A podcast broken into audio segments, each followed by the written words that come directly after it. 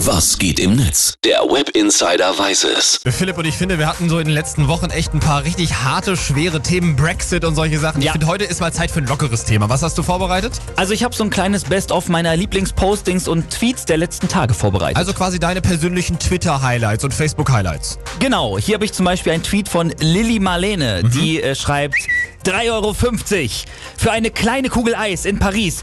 Das sind 7 Mark. Dafür bekam ich früher 14 Kugeln. Ich 39, empörte Senioren. 39 ist sie schon. Ja. das wären ja auch 78 Mark, ne? Was hast du noch für Highlights? Ähm, Ed Meyer, der hat einen coolen Vorschlag für eine Coverband bei Facebook gepostet. Ich mache eine Rockband auf, nenne sie Globally. Wir covern nur Songs von Placebo und dann lösen wir uns einfach auf. ja, ja, gute Idee. Ich glaube, ich würde da auch mal zum Konzert von Globally gehen, ne? Dann geht's mir einfach gut. Ohne, ohne Grund so. Ja, Horst Hutzel, der twittert noch. Ich habe gerade vor einem Restaurant eine Fremde, eine, einer Fremden eine Kippe angeboten. Sie darauf, nein danke, bin nur zum Furzen rausgegangen. Bester Korb ever. Ja, da war jemand ein bisschen zu ehrlich, Ja. aber gut, äh, danach wird man vielleicht auch nicht mehr genervt.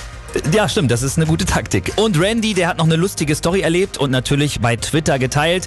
Wir hatten in der Nacht einen Stromausfall und der Drucker fängt danach an, sich zu reinigen. Meine Frau wacht auf und meinte, es könnten Einbrecher im Haus sein. Ich so, klar, und die drucken dann hier was aus oder was? Frau, weißt du, wie teuer Tintenpatronen sind? Wo sie recht hat, hat sie recht. Ja, ich glaube, die auch kosten sagen. auch irgendwie 30 Euro.